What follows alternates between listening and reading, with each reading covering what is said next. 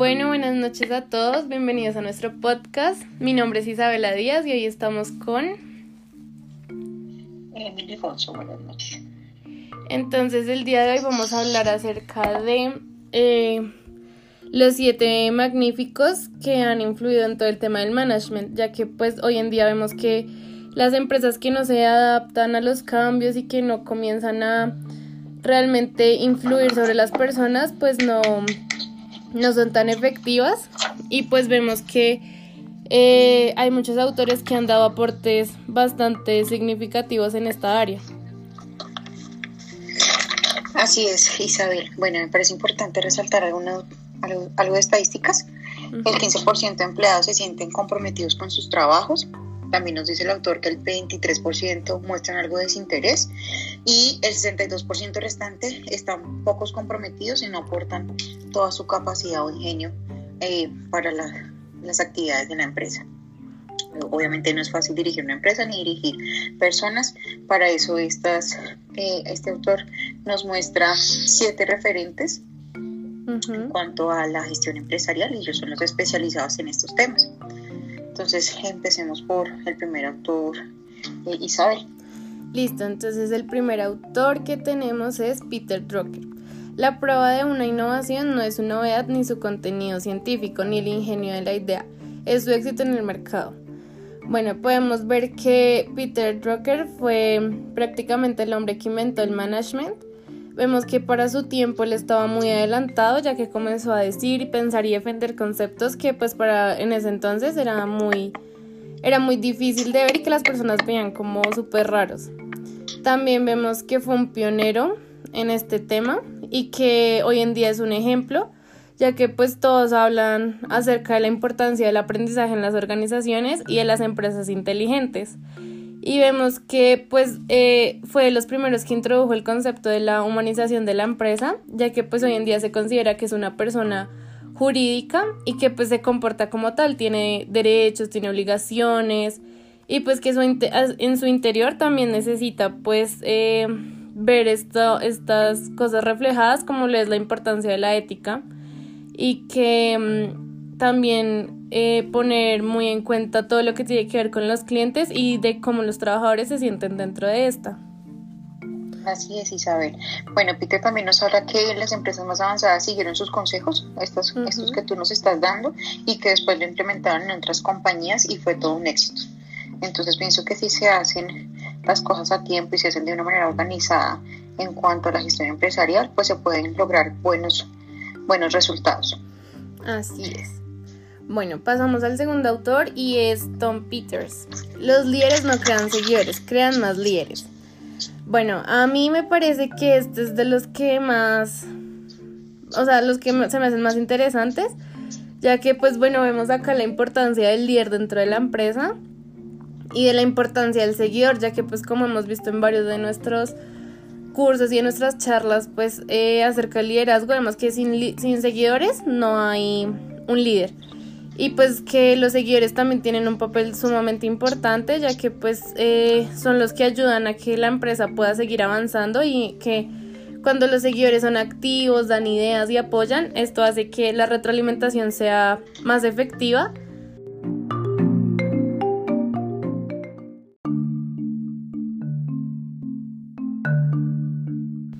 Además de que mm, vemos que los seguidores que apoyan, pues también al final terminan siendo más líderes que hacen que el desarrollo de la empresa sea pues más efectivo. ¿Qué opinas tú, Emily? Pues tú lo has dicho todo, Isabel. Eh, Tom Peters nos ayuda a, a, ver el trabajo de en grupo de nuestros trabajadores de una manera totalmente diferente. Él aporta eh, con sus comentarios que las compañías deben tratar mejor a sus funcionarios y tener un mejor para tener un mejor desempeño. Pues es lo mismo que tú hablas el tema del liderazgo. Me parece que si se implementan las empresas se tienen en cuenta y se fortalecen estas estos grupos o estos líderes se apoyan, pues pienso que los resultados van a ser muy positivos. Totalmente de acuerdo. Listo, entonces ahora pasamos a nuestro siguiente autor, Gary Hamel. Las empresas que se crean el futuro hacen más de que tratar de satisfacer a su cliente y ganárselo a sus competidores. Constantemente lo deslumbran. Entonces, si quieres comenzar con este autor, Emily. Sí, está muy bien. Pues Gary lo que básicamente nos habla es que algunas empresas no tienen la escasez de recursos, sino escasez de la imaginación. Él nos dice que todas las empresas eh, deben pensar en el futuro, deben ser empresas innovadoras, eh, que tengan grupos de emprendimiento para ser altamente competitivas y pues mantenerse en el mercado, porque si no piensan en el futuro y no son innovadores, pues pueden salir del mercado. Sí, exacto. Pues esto digamos que se ve muy muy vivido en estos tiempos, ya que pues con todo el tema de la pandemia vemos que muchas de las empresas que no se lograron adaptar, pues no, ahorita no están siendo parte de, del mercado. Y pues otra parte que me parece como interesante sobre este autor es que vemos que las estructuras, él dice que las estructuras de poder excesivamente jerarquizadas y los sistemas de gestión ahogados por, por las reglas son un lastre. O sea que las personas no pueden tener como esa libertad de expresión y poder decir como las cosas como quieren, sino que pues tienen que seguir como muy muy estrictamente las reglas y pues eso hace que las personas no puedan como tener, dejar volar su imaginación ni nada de eso y pues eh, eso retrasa pues el proceso de innovación, de que la empresa pueda tener nuevas cosas y que así, como dice el mismo autor, poder deslumbrar a los a los clientes y pues en general a todo el público. Está muy bien. Listo, ahora eh, pasamos. Ah, ¿quieres decir algo más? No, está muy bien. Eh, continuamos con el otro autor. Ok, sigue Henry Mintzberg. La gestión empresarial o management es fundamentalmente una práctica en la que confluye arte, ciencia y artesanía. Entonces, pues podemos ver que lo que más dice es que eh, podemos hacer como este como esta conjunción de todas estas cosas para poder hacer que las eh, que las empresas puedan ser más visionarias y que puedan avanzar más. También vemos que lo que más aportó fue que las discontinuidades no, no se pueden predecir, que la planificación suele estar demasiado alejada de la, de lo operacional y que las estrategias no se pueden formalizar. Entonces se me hace que esto también tiene que ver con todo lo que tiene que ver con estar a la vanguardia y como estar pendiente de lo que puede pasar.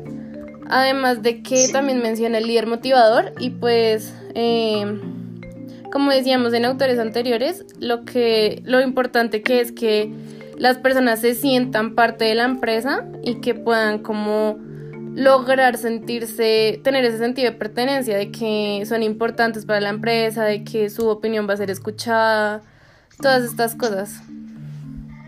Sí, Isabel, eso es cierto. Adicional a eso, para complementar lo que tú nos has dicho, en resumen, pues Henry también nos habla sobre la gestión empresarial que se debe relacionar con el arte y la ciencia.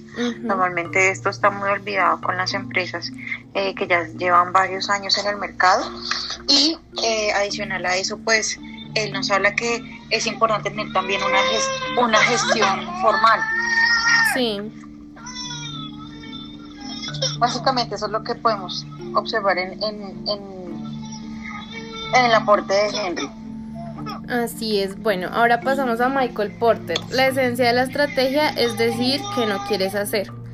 Entonces, pues, él prácticamente eh, fue un economista, investigador y profesor de Harvard y pues él dentro de lo que más se destaca de lo que ah, colaboró en esta área es las ventajas competitivas, la cadena de valor y las cinco fuerzas.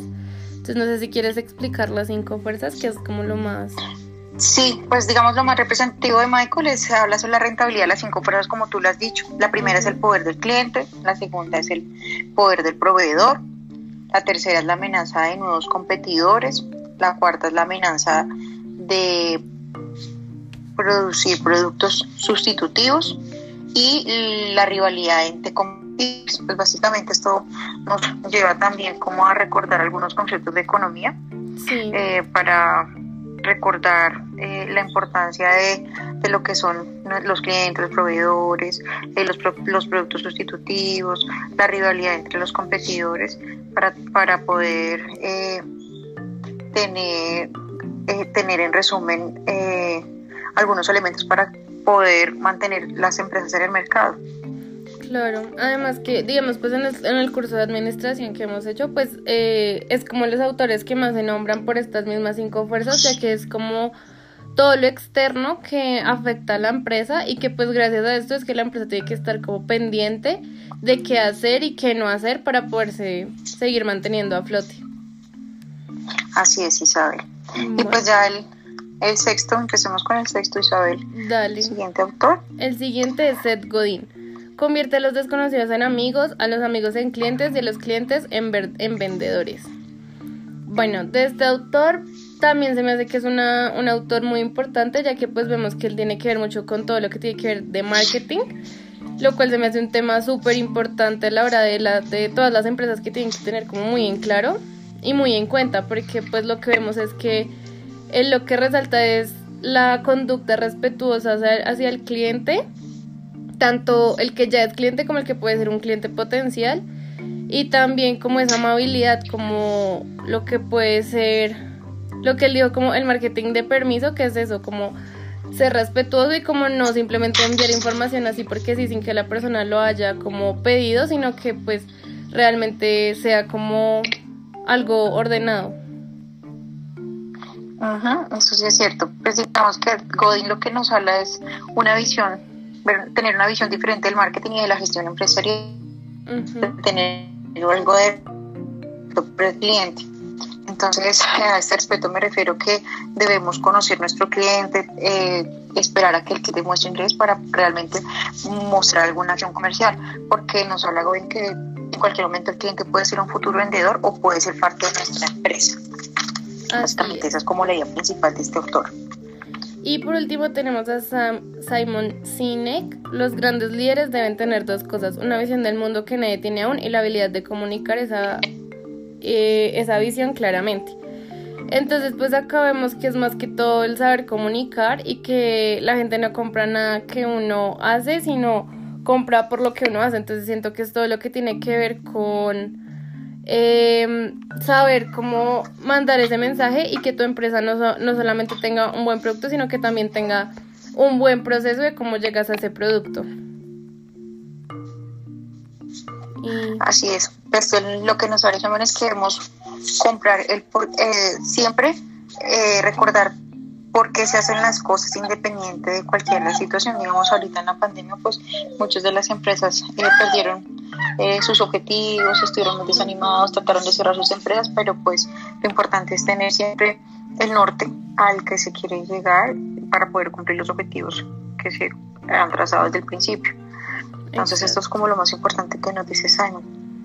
Listo, y para finalizar, pues eh, las conclusiones que podemos añadir es que eh, todos estos autores lo que nos ayudan es a tener una visión más completa de cómo lograr que las empresas se mantengan de una manera eh, próspera en el mercado y también pues cómo implementar tips y cosas que nos ayudan a también ser una empresa que tenga un buen impacto, no solo con, con los productos, sino también social e incluso llegar a a también tener un impacto ambiental y pues esto hace que la empresa sea más sostenible, que pues es lo que se busca hoy en día.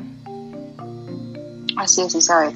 Básicamente esto es lo que nos habla sobre la gestión empresarial para podernos mantener activos e innovadores en el mercado y obviamente de la mano de la sostenibilidad también, ¿no? Entonces, pues muchas gracias a todos por escucharnos y este es nuestro aporte a la clase del día de hoy. Así es, muchas gracias a todos y muchas gracias Emeline por estar con nosotros en el podcast. A ti Isabel, gracias.